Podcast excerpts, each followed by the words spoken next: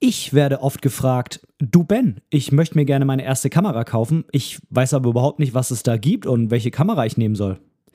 In dieser Folge gebe ich dir daher einen Überblick zu den verschiedenen Systemen und Marken und ich erkläre dir, welche Kamera eventuell genau die richtige für dich sein könnte.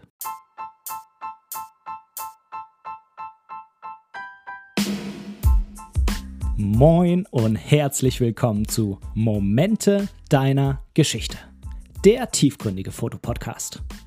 Mein Name ist Benedikt Brecht, ich bin professioneller Fotograf und möchte in diesem Podcast meine Gedanken rund um die Fotografie mit dir teilen. Viel Spaß beim Zuhören. Ja moin und Herzlich willkommen zu dieser neuen Folge von Momente deiner Geschichte. Ich bin Ben und heute möchte ich dir mal etwas über deine erste Kamera erzählen.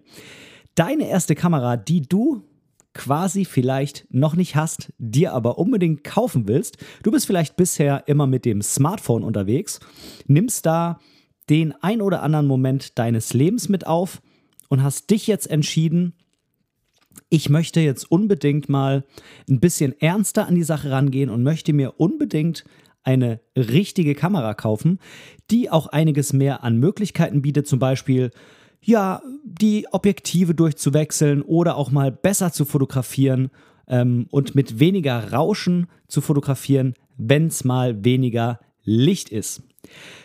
Ja, ich werde das häufig gefragt von Bekannten, von Freunden, die sich da einfach von mir Rat holen wollen. Und den letzten Ausschlag für diese Folge hat mir sozusagen Chris gegeben. Chris, falls du meine letzte Folge schon mal gehört hast, ist der Gewinner meines Fotowettbewerbs, Hashtag mein Moment 2020. In der letzten Folge stelle ich dir sein Gewinnerbild vor und ja, erzähl dir auch so ein bisschen was zu dem Bild und ich erzähle dir auch, warum den Fotos so verdammt wichtig und gut geeignet sind, um unsere Erinnerungen zu behalten. Ja, hör doch da einfach mal rein in die letzte Folge, wenn du die noch nicht gehört hast.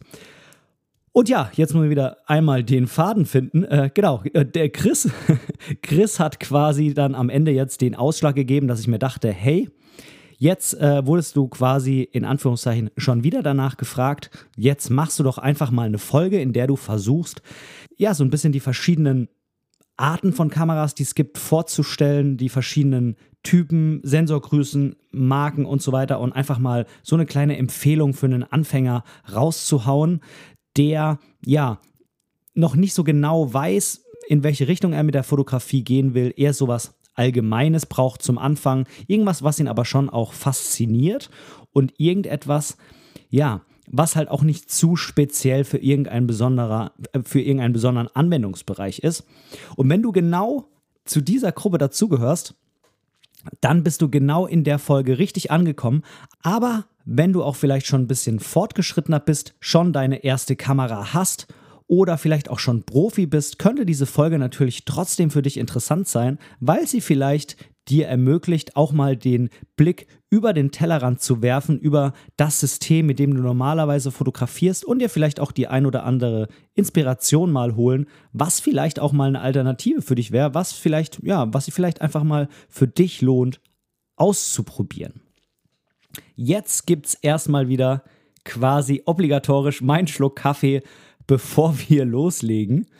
Ich weiß, ihr müsst euch das immer mit anhören, deshalb empfehle ich einfach parallel zu dieser Folge selbst einfach einen Kaffee zu trinken.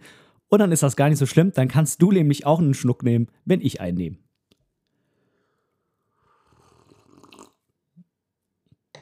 Und nein, ich werde dieses Geräusch auch in Zukunft nicht rausschneiden, da musst du jetzt einfach durch. Ja, ganz wichtige Fragen, die du dir immer bei der Kamerasuche stellen musst. Das sind vier Fragen und die müssen immer so ein bisschen im Hintergrund schweben, wenn man sich, ja, wenn man sich ein Kamerasystem oder auch eine Marke oder eine Sensorgröße aussuchen will. Ich will die Fragen an sich gar nicht im Detail beantworten, denn für mich war ja jetzt klar, ich will als Grundlage für diese Folge nehmen, äh, eben einen Anfänger, der vielleicht noch keine Kamera hat, der auch noch nicht so ganz genau weiß, was er, er fotografieren will. Ja, vor allem auch Familie, aber auch ein bisschen im Urlaub und so weiter und so fort. Ähm, aber die Fragen, die kannst du dir eigentlich merken, die sind immer wieder relevant, auch wenn du irgendwann mal das Kamerasystem wechseln willst oder upgraden willst oder sonstiges. Die Frage 1 ist immer, was ist der Grund für die Kamerasuche. Als zweiten sollte man sich immer fragen, was soll fotografiert werden? Das wirst du später bei den verschiedenen ja, Marken auch nochmal sehen oder bei den Sensorgrößen, dass das unheimlich entscheidend ist, je nachdem, wofür man sich dann äh, am Ende ja, entscheidet. ähm, drittens, wofür sollen die Bilder gemacht werden? Auch das ist ein wichtiger Faktor vor allem im, Hin im Hinblick darauf, was für eine Größe des Sensors du nimmst. Und viertens, hast du irgendeine bestimmte Marke vielleicht auch schon im Auge, ein bestimmtes Aussehen der Kameras, hast du eine Preisgrenze, also ist vielleicht einfach auch nicht mehr drin als so und so viel Euronen und damit ist eigentlich auch schon klar, in welche Richtung es vielleicht dann nicht gehen kann. Und was für eine Ausstattung ist hier ganz besonders wichtig. Ja, diese vier Fragen habe ich jetzt erstmal so für mich identifiziert die meiner Meinung nach sehr, sehr helfen bei der Kamerasuche. Und da muss man auch tatsächlich sehr ehrlich zu sich sein und muss sich dann auch immer wieder fragen, ja, brauche ich das jetzt wirklich oder brauche ich es nicht?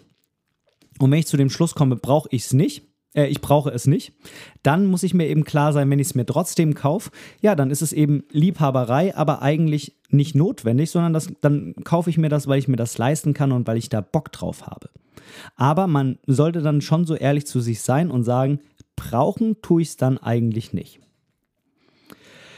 So, ähm, ich habe das jetzt mal so aufgedröselt, dass ich mir unabhängig von diesen vier Fragen jetzt auch vier Kategorien genommen habe, bei denen ich jeweils so ein bisschen auf die verschiedenen Dinge eingehen will. Tja, und die Kategorie 1 ist der Typ der Kamera. Und da gibt es ja DSLR-Kameras, ich weiß nicht, ob dir die Abkürzung was sagt, das sind Spiegelreflexkameras. Äh, ja, eigentlich das alte System der großen Kameras sozusagen.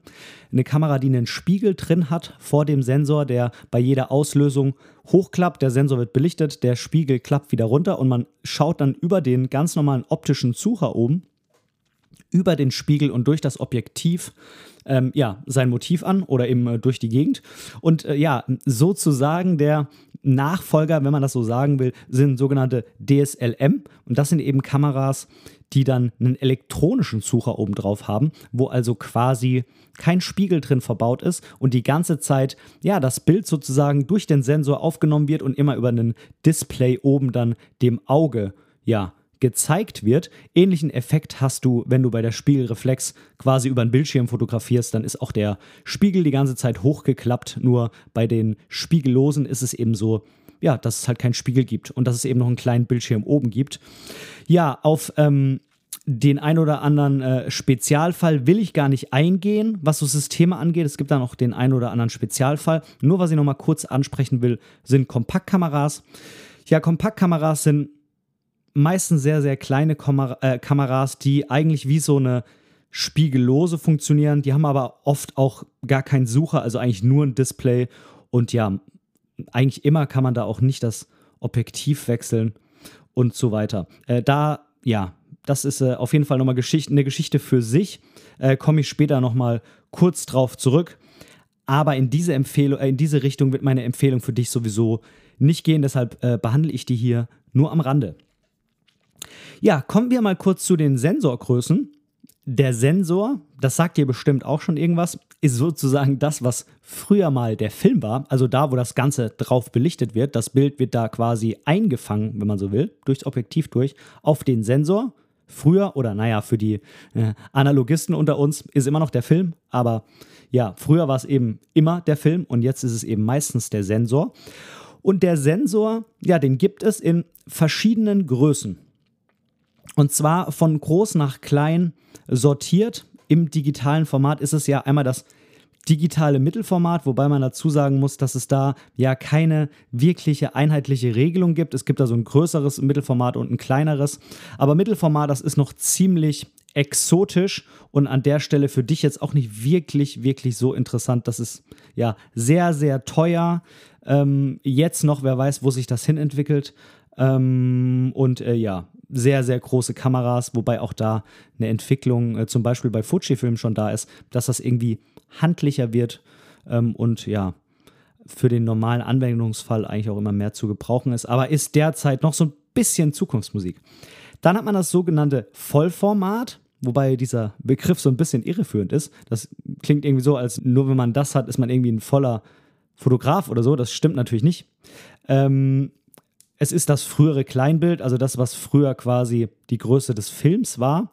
Und das ist so ein bisschen das Profi-Format, kann man sagen.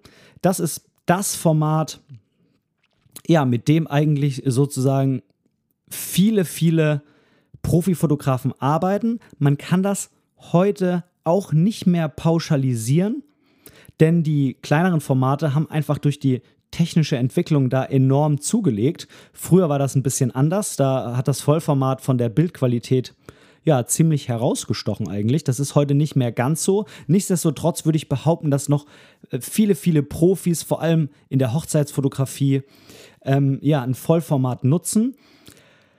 Vorteil von so einem Vollformat ist gegenüber den kleineren Sensoren definitiv, dass es rauschärmer ist, wenn man eine höhere ISO-Zahl, also eine höhere Empfindlichkeit verwendet, wenn man fotografiert, äh, wenn es besonders dunkel ist und man hat auch, man hat es leichter, eine gewisse Freistellung hervorzurufen. Das gilt natürlich äquivalent auch fürs Mittelformat. Da ist das Ganze ja noch mehr so, aber dafür gibt es dann natürlich auch den ein oder anderen Nachteil, was ich aber an der Stelle gar nicht so viel ausführen will. Also Vollformat ist eigentlich, ja, in meiner Betrachtung so das Profiformat, vor allem im Bereich Porträt und Hochzeiten. Aber man muss eben meiner Bewertung nach nicht zwingend ähm, so ein Vollformat nutzen, um das professionell machen zu können. Das möchte ich an der Stelle auch nochmal explizit dazu sagen. Es gibt genug Fotografen, die das eben auch mit einem kleineren Sensor machen. Ja, dann kommen wir einmal zum APS-C-Format. Und das APS-C-Format, ja, das wird gerne als Kompromissformat hingenommen, so zwischen dem Vollformat Kleinbild und zwischen deutlich kleineren Formaten. Das APS-C ja bildet so einen ganz guten Kompromiss zwischen Größe, Preis, äh, Leistung und so weiter und so fort. Aber man muss das dazu sagen, da ist natürlich ja, die Fläche dieses Sensors schon deutlich, deutlich kleiner als bei diesem ominösen Kleinbild-Vollformat. Äh, nämlich während bei diesem normalen Vollformat die Sensorfläche 864 Quadratmillimeter ist, na, also 36 mal 24 Millimeter, ist das bei einem APS-C-Sensor, das ist ein bisschen markenabhängig, nur noch so roundabout 350 Quadratmillimeter. Und das ja, das ist weniger als die Hälfte. Also das heißt, wenn man den Schritt von Vollformat zu APS-C macht, hat man eben weniger als die Hälfte der Sensorfläche. Und das sorgt eben zum Beispiel dafür, dass ja, die Leistung bei höherer ISO, also bei höherer Empfindlichkeit, eben deutlich abnimmt und sorgt auch durch gewisse Crop-Faktoren und äh, Dinge, was aber an der Stelle jetzt hier definitiv zu weit führen würde, sorgt einfach dafür, dass es schwieriger ist, eine gewisse Freistellung herbeizurufen, also eine, ja, eine Unschärfe im Hinter- oder im Vordergrund im Vergleich zum Motiv. Ja, der, der nächste Schritt in der Sensorgröße kommt dann zum Micro Four Thirds System. Das Micro Four Thirds System ist ja, nochmal einen Schritt kleiner als APS-C, aber der Schritt ist nicht mehr ganz so groß wie zwischen Vollformat und APS-C. Wir sind da so im Bereich 230 Quadratmillimeter und das ist dann nur noch ein Viertel des, äh, der Fläche des Vollformats. Sorgt im Endeffekt dann eben dafür, wie schon angesprochen, ja, Rauschempfindlichkeit nimmt einfach weiter zu und Freistellung wird noch schwieriger, mal so ganz grob angesprochen auf den Sensor bezogen. Es ist gleichzeitig aber so, das muss ich an der Stelle, oh, ich habe mein Handy angelassen. Das ist ungünstig. Dann werden wir hier gleich auf lautlos machen. Jetzt ist Aufnahmezeit, liebe Welt. es ist natürlich so, dass es nicht nur Nachteile hat, kleinere Sensoren zu nehmen. Das nimmt jetzt so ein bisschen den Anschein, sondern es gibt natürlich auch ganz klar Vorteile, denn sind die Formate kleiner, müssen die Objektive nicht so groß sein, beziehungsweise können die Objektive kleiner sein. Damit können die Objektive günstiger sein und damit sind die Objektive logischerweise im Normalfall auch leichter, was dafür sorgt, dass im Normalfall die Kamera-Objektiv-Kombination eben auch leichter wird von groß zu klein. Ja, ich weiß, in letzter Zeit sind die spiegellosen Vollformatkameras auch ziemlich klein geworden, aber auch wenn damit immer die Kamerahersteller werben, Glas ist eben Glas und ja, ein großer Sensor braucht nun mal einfach ein großes Objektiv. Da geht kein Weg dran vorbei. Und somit wird im Normalfall so ein Micro Four Thirds System immer deutlich leichter und kleiner sein als so ein Vollformatsystem. Das ist eben einer der Vorteile, wenn man in Richtung kleinerem Sensor geht, günstiger im Normalfall und eben auch kleiner und leichter. Ja, danach kommen eigentlich ja nur noch Sensorgrößen, die für mich jetzt an der Stelle hier nicht wirklich relevant für dich sein sollten. Da sind dann 1 Zoll Kameras und eben noch kleinere Sensoren, die in den Kameras verbaut sind. Ist ja, wie ich finde, jetzt für dich nicht ausschlaggebend, wenn du dir deine erste richtige Kamera kaufen willst, weil einfach der Unterschied zwischen diesen Kameras und zwischen deinem Handy mittlerweile so gering ist, dass sich das ja aus meiner Betrachtung nicht wirklich lohnt, zu so einer Kamera für dich zu greifen, außer du machst das wirklich aus einem ganz bestimmten Grund, zum Beispiel, dass du mehr filmen willst und dabei eben möglichst klein und kompakt sein willst, dann ist vielleicht so eine 1 Zoll Kamera eine interessante Sache, aber prinzipiell bei dem ja, bei der Ausgangslage, die wir uns jetzt hier für diese Beratung genommen haben, würde ich davon jetzt auf jeden Fall erstmal abraten. So, so wie vielleicht mal als kleine Übersicht zu den Sensorgrößen. Kommen wir zu den Kameramarken. Aber erst nochmal einen Schluck Kaffee. Es ist äh, einfach schon viel zu spät wieder.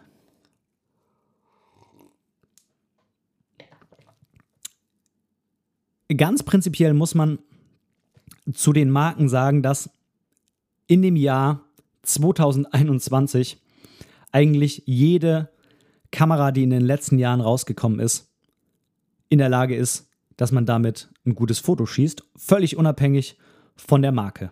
Das vielleicht mal vorneweg. Und ja, es kommt vielleicht auch so ein bisschen auf die ja, eigenen Vorlieben an, was man irgendwie an so einer Kameramarke vielleicht findet. Jeder bringt so ein bisschen was mit, hat irgendwie so einen sogenannten Unique Selling Point, also irgendein, ja, irgendeine Eigenschaft, die sie quasi für sich sprich, sprechen lässt oder irgendeine Eigenschaft, wo sie besonders gut ist und ein bisschen besser als die anderen. Aber wie gesagt, man kann eigentlich mit allen Marken auf jeden Fall was anfangen. Nur es ist eben so, dass bestimmte Marken nur bestimmte Systeme anbieten und andere Marken aber mehrere Systeme anbieten. Also das spielt auch alles ja immer so ein bisschen Hand in Hand, je nachdem, auf was für ein Ergebnis man mit diesen vier Fragen am Anfang kommt.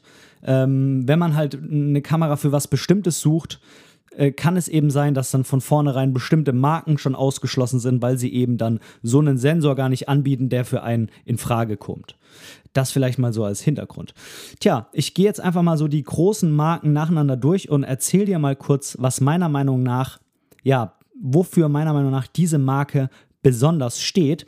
Ich fange mal an mit Canon. Und äh, ich selbst habe ja auch meine Hauptkamera aus dem, Haus, äh, aus dem Hause Canon.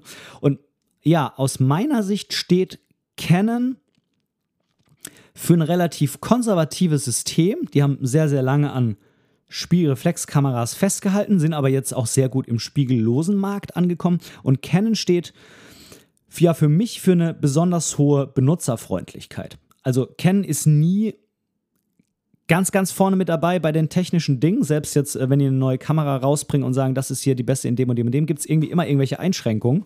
Und die werden dann auch relativ schnell wieder eingeholt. Also die schaffen das nicht, was die technischen Dinge angehen, da dauerhaft an der Spitze zu bleiben.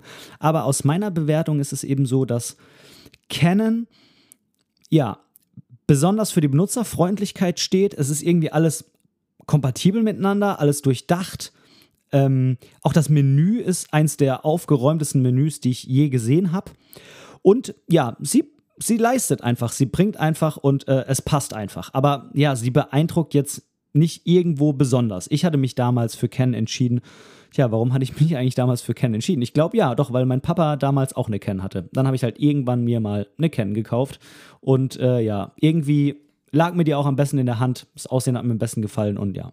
Am Anfang kennt man sich ja normalerweise, wenn man jetzt nicht gerade so eine Podcast-Folge vorher gehört hat oder sich irgendwo im Fachgeschäft beraten lässt, nicht wirklich so mit den Kameras aus. Aber Ken hat mich irgendwie damals angemacht und äh, ja, das war irgendwie so für mich Canon. Ich sage auch immer Canon. Das heißt wohl eigentlich Canon, weil es ja auch aus Japan kommt. Aber irgendwie sagen wir hier immer Canon in Deutschland. Ähm, ja, ist ja eigentlich ja eine sehr bekannte Marke. Also sagt auch jeden, auf jeden Fall auch einem Nicht-Fotografen jetzt eher was als Leica oder so. Ähm, analog gilt das Ganze eigentlich für Nikon.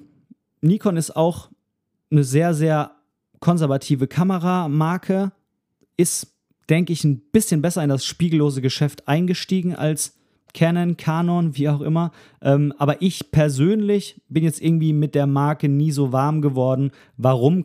Ich kann da jetzt eigentlich auch kein, ja, kein, kein stichhaltiges Ding für liefern wenn ich eine Nikon hätte eine gewisse Zeit, dann würde ich damit wahrscheinlich auch super klarkommen. Ja, ich hatte mich damals halt einfach für Canon entschieden. Aber ja, Nikon geht so in die gleiche Richtung. Äh, viel Benutzerfreundlichkeit und ähm, ja. gut, so. Sony ist da irgendwie so eine ganz andere Hausnummer. Sony ist, steht für mich, Sony steht für mich für eine sehr hoch und weit entwickelte Technik. Sony ist, ja, immer ganz, ganz vorne dabei, wenn es um Auflösung geht, wenn es um vor allem, wenn es um Dynamikumfang geht und so weiter und so fort. Ähm, dafür ist aber zum Beispiel das Menü, und das, das geben auch eigentlich alle Sony-User zu, fast alle, die ich so kenne. Ähm, das Menü ist wirklich lausig und völlig unübersichtlich. Das geht einfach gar nicht. Aber hey, man kann halt, wie gesagt, eben nicht alles haben. Und Sony ist für mich so die Kamera, die eigentlich der absolute Technik-Nerd braucht. Das ist genau das Richtige für den, wenn es nämlich so um Benutzerfreundlichkeit geht, der sowieso die Anleitung 20 Mal liest, der weiß eh alles auswendig und wenn man alles auswendig weiß, dann hat man auch mit einer schwierigen Menüstruktur keine Probleme. Und genau, das ist Sony für mich. Sony ist für mich, ja, das äh, absolute Leistungstier, was so die Specs angeht, wie man so schön sagt. Ja, als nächstes Fujifilm. Und Fujifilm steht eigentlich so, ja, für zwei Dinge. Einmal einfach so für so einen Retro-Look und auch, ja, Drehräder und die Kameras sehen irgendwie alle schön designt, eher so wie analoge Kameras aus und so weiter. Auch auf den Rädern sind noch Beschriftungen und so weiter und so fort. Und ähm, ja, Fuji hat aber auch ein besonderes Augenmerk auf die JPEGs gelegt. Also die Bilder so wie sie aus der Kamera rauskommen und nicht eben als Rohdateien, wenn man die später dann noch am Computer bearbeitet. Da kann man ziemlich viel in den Kameras schon einstellen und bekommt da, wie ich finde, sehr, sehr coole JPEGs schon raus. Und die gefallen mir auch am besten von allen Kameramarken. Ja, das ist eigentlich so Fujifilm. Und Fujifilm hat jetzt im Gegensatz zur Canon und Nikon ähm, keine Vollformatkameras. Ähm, Fujifilm hat gesagt, wir setzen nicht auf Vollformat, wir setzen auf APS-C, überspringen dann das Vollformat und bieten dann wieder das Mittelformat an. Das habe ich ja vorhin schon mal angesprochen. Und da sind die mittlerweile auch ganz, ganz gut voran. Da gibt es jetzt mittlerweile auch Mittelformatkameras, die einigermaßen handlich sind. Und die sind dann vielleicht auch nur so groß wie früher eine große Spiegelreflex. Also da tut sich auf jeden Fall was. Ja. Kommen wir zur nächsten Marke. Zur Marke Olympus. Olympus bietet ausschließlich die Kameras mit Micro Four Thirds Sensor an, hat sich darauf spezialisiert, ist auch einer der beiden Micro Four Thirds Marken äh, mit Panasonic zusammen. Und Micro Four Thirds wird ja auch von den ganzen anderen Marken, die ich jetzt aufgezählt habe, eben nicht angeboten. Das heißt, wenn sich jetzt jemand entscheidet, das ist mein Format der Wahl, das will ich haben, dann ist das zum Beispiel, so wie ich es vorhin schon mal angedeutet habe, dann ist das zum Beispiel eine Entscheidung, die von vornherein determiniert, dass die Kamera dann eben von Olympus oder Panasonic sein muss. Olympus ist von diesen beiden Micro Four Thirds Systemen ja eher so ein System, was auch so teilweise ein bisschen Richtung Retro geht mit der ein oder anderen Kamera. Und Panasonic geht so ein bisschen mehr auf Arbeitstier-Ebene mit den äh, Micro Four Thirds Kameras. Und ja, da, da sind die Kameras auch eher ein bisschen weniger liebevoll gestaltet. Eher so, ja, schwarze Arbeitstechniktiere und ähm, genau, so könnte man es vielleicht sehr vereinfacht darstellen. Wobei Panasonic mittlerweile ja auch jetzt Vollformat anbietet. Das muss man vielleicht noch dazu sagen. Aber nichtsdestotrotz, wie gesagt, wenn Micro Four Thirds, dann muss es eben zwingend Olympus und Panasonic sein. Ich will jetzt auf die restlichen Marken, die eigentlich ja wirklich Nischenmarken sind, um es mal so auszudrücken, gar nicht weiter eingehen. Sowas wie Zeiss und äh, Rico und so weiter, das ist wirklich, wirklich zu speziell für diese Podcast-Folge. Zur Firma Leica will ich an der Stelle jetzt auch nichts sagen, auch wenn ich die ja preislich auch schon als, als Nische einordnen würde, auch mit den Systemen, die sie anbietet. Aber zum Thema Leica kannst du natürlich auch einfach mal die alten Folgen von mir durchforsten. Da habe ich mal über zwei Folgen weg ein Interview mit Matthias Jetrusik, aka die Schaufel, geführt. Und da kannst du dich mal in die Thematik Leica im Speziellen reinhören, wenn dich das interessieren sollte. So, jetzt haben wir die Typen durchgesprochen. Wir haben die Sensorgrößen durchgesprochen, die Kameramarken. Tja, und jetzt vielleicht nochmal auf den letzten Punkt, bevor ich dir mal meine Empfehlung gebe oder ein paar kleine Empfehlungen vorstelle. Preise und Ausstattung. Es kommt natürlich darauf an, was du von welcher Marke nimmst. Prinzipiell kann man wie vorhin schon gesagt, eben sagen, je größer das Format, je teurer wird das Ganze. Und meistens ist auch die Ausstattung dann größer, wobei man auch das nicht wirklich so pauschal sagen kann, weil es eben auch in den kleineren Sensoren da eine gewisse Preisdifferenzierung gibt, was die Ausstattung angeht. Du kennst das bestimmt. Du hast äh, manchmal mit einem Sensor verschiedene Kameras, die eigentlich vom Prinzip her das gleiche können, aber bei der größeren Kamera ist eben dann hier noch ein Drehrad mehr, äh, da ist der Bildschirm Touch und da ist der Sucher ein bisschen besser, aber vom Prinzip her können die eigentlich das gleiche und oft steckt sogar der gleiche Sensor drin. Also es kommt wirklich immer drauf an, was eben einem dieses Upgrade wert ist, sowohl von kleinerem zu größerem, größerem Sensor als auch eben von der Preisdifferenzierung innerhalb dieser Systeme. Das kommt immer so ein bisschen drauf an, was man da eben braucht und was nicht. So. Ich äh, wollte eigentlich mehr zu diesem Punkt sagen, aber ich merke gerade, ich habe das eigentlich alles schon in den Punkten vorher irgendwie mit verwurstelt. Ja, da will ich jetzt auch nicht weiter um den heißen Brei rumreden. So, meine Empfehlung, und ich muss jetzt wirklich dazu sagen, das ist wirklich meine absolut persönliche Empfehlung. Und da mögen mir dann ganz, ganz viele andere auch widersprechen und sagen, dass sie das anders sehen und äh, dass das irgendwie Schwachsinn ist, was ich da rede.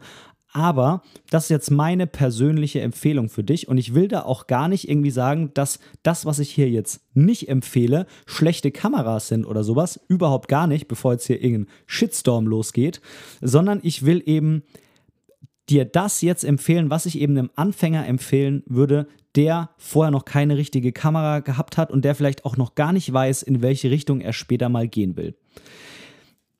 Ich werde dir, und das sage ich an der Stelle, kein Vollformat empfehlen, weil aus meiner Betrachtung Vollformat für einen Anfänger einfach unnötig ist, viel zu teuer und ähm, ja, für den Aufpreis, was du für Vollformat im Vergleich zu den anderen Systemen irgendwie immer zahlen musst, nicht wirklich so viel mehr bekommst, dass du jetzt als Anfänger da wirklich, wirklich was davon hast.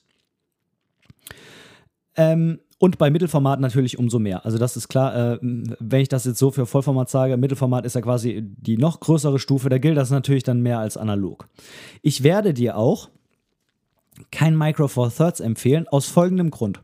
Nicht, weil ich Micro Four Thirds ein schlechtes System finde, ganz im Gegenteil, ich habe da auch schon sehr, sehr oft drüber nachgedacht, ähm, in dieses System zu wechseln, sondern weil ich finde, dass Micro Four Thirds, ja, einerseits ein sehr spezielles System ist und andererseits auch ein System ist, bei dem man ganz genau wissen muss, was man fotografieren will.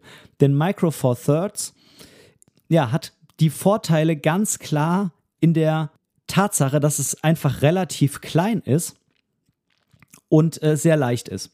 Das heißt, wenn du jetzt zu mir kommen würdest und würdest sagen, ich will unbedingt ganz, ganz viel reisen und da will ich unbedingt viele Objektive mitnehmen, glaub mir, dann würde ich dir Micro Four Thirds empfehlen. Denn dann ist das für mich eine ganz klare Sache, wohin, haha, Wortspiel im wahrsten Sinne des Wortes, die Reise hingeht. Aber das ist ja hier für diese Empfehlung jetzt nicht die Grundlage. Also von mir an der Stelle keine Empfehlung für Micro Four Thirds. Und, das habe ich vorhin auch schon angesprochen, ich empfehle dir keine Kompaktkamera, da da der Unterschied zum Smartphone einfach nicht groß genug ist und du dann wahrscheinlich auch nicht wirklich Spaß an der Fotografie findest, und zwar, ich meine, so in der Fotografie, wie man die eben hat, wenn man eine Kamera hat mit Wechselobjektiv, wo man vorne ohne Probleme einen Graufilter mal drauf bekommt und so weiter und so fort. Was ich an der Stelle auch noch vorher sagen muss, ich weiß, viel Vorgeplänkel für die kleinen Empfehlungen, die dann kommen. Ähm, du solltest dir, auch wenn du noch gar nicht so genau weißt, in welche Richtung du gehst, solltest du dir schon gut überlegen, was für eine Marke du nimmst und was für ein System du nimmst denn ich empfehle dann, auch wenn du irgendwann vielleicht mal sagst, ich brauche jetzt doch was Größeres, du wirst im Normalfall ein bisschen länger jetzt erstmal zum Üben und so weiter in diesem System bleiben. Und so ein Wechsel ist immer teuer und aufwendig und schwierig. Du musst die alten Objektive irgendwie alle vertickern, du musst dir wieder die neuen suchen, musst dich umgewöhnen, neue Menüstruktur, neue Art und so weiter und so fort. Also du musst dir schon überlegen, was du jetzt genau nimmst auch wenn du vielleicht dann irgendwann mal upgraden solltest oder vielleicht auch downgraden, und mit down meine ich jetzt nicht schlechter, sondern ich meine jetzt in dem Falle den Sensor. Ähm, die Größe des Sensors, ähm, ja, das solltest du dir auf jeden Fall gut überlegen. Und was ich dir auch empfehle, nimm eine neue Kamera, auch wenn jetzt viele sagen, ja, gebraucht ist so viel günstiger und hier und da. Nimm deshalb keine gebrauchte Kamera, weil du wahrscheinlich noch gar nicht so richtig einschätzen kannst, worauf du achten musst, wenn du die jetzt irgendwo kaufst, ähm, was da vielleicht irgendwelche Mängel sind oder sonstiges. Außer natürlich, du kaufst sie gebraucht bei irgendeinem Händler, bei dem du auch Garantie drauf hast und so weiter. Dann ist alles Chico, dann kauf dir die, aber bitte nicht irgendwie privat im Internet auf Ebay ohne Rückgaberecht und sowas. Mach das bitte nicht. Dann nimm lieber eine neue, wenn es da keine gebrauchte von einem Händler gibt. Und Mann, jetzt haben wir es aber auch echt gleich geschafft. Abschließend.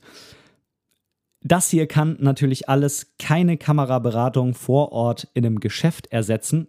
Vor allem deshalb auch nicht, weil du kannst dir tausendmal Gedanken machen und dir die Dinger im Internet anschauen und meinem Gerede hier zuhören und dann bist du der festen Überzeugung, ich brauche eine APS-C-Kamera von Fujifilm. Dann gehst du ins Geschäft, nimmst sie in die Hand und sagst, fühlt sich nicht gut an. Dann nimmst du eine Micro Four Thirds Kamera in die Hand und sagst, Fühlt sich Bombe an, die nehme ich. Scheißegal, was der Ben mir in seinem Podcast erzählt hat. Mir ist die Sensorfläche völlig egal. Die passt mir einfach besser in der Hand. Also du merkst, worauf ich hinaus will. Das hier können alles immer nur theoretische Überlegungen sein. Zum praktischen Ausprobieren immer irgendwo hingehen, die Dinger in die Hand nehmen, das, was wir zwei hier besprochen haben, im Hinterkopf haben. Und wenn das dann mit dem Handling und mit dem, was du vor Ort erlebst, übereinpasst, umso besser. Wenn nicht, dann überleg dir es einfach nochmal und am Ende entscheide dich immer für das Bauchgefühl, was du vor Ort hast, wenn du die Kamera in die Hand nimmst und mit der rumfotografierst. So, jetzt aber auch genug der Vorrede. Kommen wir jetzt mal zu meinen drei Tipps und du musst wählen dein Herzblatt. Willst du die Nummer 1? Bist du der technikverliebte Typ, dem das Menü egal ist und der einfach immer den aktuellsten und heißesten Scheiß haben will? Dann nimm eine Sony Alpha 6000, kostet schlappe 505 Euro derzeit, Stand 10. März 2021. Aber ohne Objektiv, so wie die anderen auch, das musst du dir dann noch dazu holen. Oder nimm die Nummer zwei. Du bist der anwenderfreundliche Typ. Du willst eine Kamera haben, bei der das Menü selbsterklärend ist. Dir ist der heißeste Scheiß nicht so wichtig, aber du willst eine der alteingesessenen Kameramarken haben. Dann nimm eine Canon M50, legst du ungefähr 560 Euronen rein. Oder du bist der Typ, der auf den Retro-Look steht. Du brauchst besonders viele Knöpfe und Räder, bei denen auch draufsteht, was sie machen. Und du magst es einfach, wenn die Bilder sofort fertig aus der Kamera rauskommen und irgendwie auch so einen analogen Look haben. Dann nimm noch eine Fuji XT20. Die kriegst du für ungefähr 620 Euro. Ebenfalls Stand 10.3. Tja, du musst dich jetzt entscheiden. Was ist dein Herzblatt? Du magst dich vielleicht das abschließend jetzt nochmal dazu fragen, warum ich jetzt drei Systemkameras, also drei DSLMs vorgestellt habe. Ja, ich bin einfach mittlerweile der festen Überzeugung, dass DSLRs, naja, nicht aussterben werden, aber dass es zukünftig da noch sehr, sehr wenige Abnehmer von geben wird. Ich sehe da die Abnehmer in der Zukunft, aber mehr oder weniger eigentlich auch in absehbarer Zukunft nur noch, weil die spiegellosen Kameras auch da immer besser werden. Äh, die Abnehmer zum einen bei Sportfotografen, die einfach einen Autofokus brauchen, der unheimlich schnell ist und äh, der ist nun mal immer noch bei DSLRs im Normalfall deutlich schneller. Und ich sehe auch noch die ja, alteingesessenen Fotografen, die einfach schon immer mit DSLR fotografiert haben und ja, das einfach so gewohnt sind und auch so wollen, die sehe ich auch noch bei den DSLRs in der Zukunft. Vielleicht noch den ein oder anderen, der einfach extremst viel blitzt und dementsprechend auch ja die Vorteile von so einer ähm, DSLM quasi gar nicht ausnutzen kann. Also dass man zum Beispiel eben das fertige Bild schon im Sucher angezeigt bekommt. Ja, weil eben die Auswirkungen des Blitzes vorher nicht in so einem elektronischen Sucher simuliert werden können. Also man weiß sowieso nicht, wie am Ende das Bild aussieht, bis man es ausprobiert hat. Deshalb äh, empfehle ich dir keine DSLR mehr an dieser Stelle, vor allem nicht als Anfänger, weil es einfach so viel einfacher und schöner ist mit der DSLM das zu lernen, weil man einfach sofort sieht im Sucher, was man bekommt. So, das soll es für heute gewesen sein. Falls du noch irgendwelche Nachfragen hast zu einer bestimmten Kameramarke, zu einem bestimmten Sensor oder falls auch du mir einfach mal sagen willst, was du im Auge hast für einen Sensor und mich fragen willst, ob der der richtige ist oder was für eine Kameramarke du im Auge hast, dann schreib mir einfach eine Nachricht, entweder bei Instagram, da heiße ich auch Momente deiner Geschichte, oder bei Facebook, da heiße ich Benedikt Brecht Fotografie, oder auf meiner Website www.benediktbrecht.de. Da gibt es einen Reiter mit Kontakt oder, was kannst du noch machen? Du kannst mir noch eine Mail schreiben an kontakt.benediktbrecht.de. Irgendwas von den Dingen, da wirst du mich auf jeden Fall erreichen und ich verspreche dir, du bekommst eine Antwort von mir.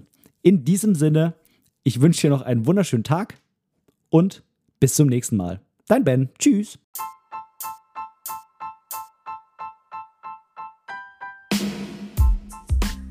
An dieser Stelle möchte ich Danke sagen. Danke, dass du mir für diese Episode dein Ohr geliehen hast.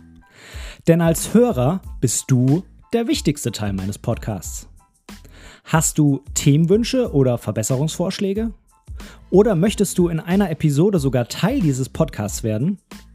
Dann kontaktiere mich doch gerne über meine Website www.benediktbrecht.de. Dort findest du auch die Links zu all meinen Social-Media-Kanälen. Oder du schreibst mir einfach direkt eine E-Mail an kontakt@benediktbrecht.de. Ich freue mich auf dich.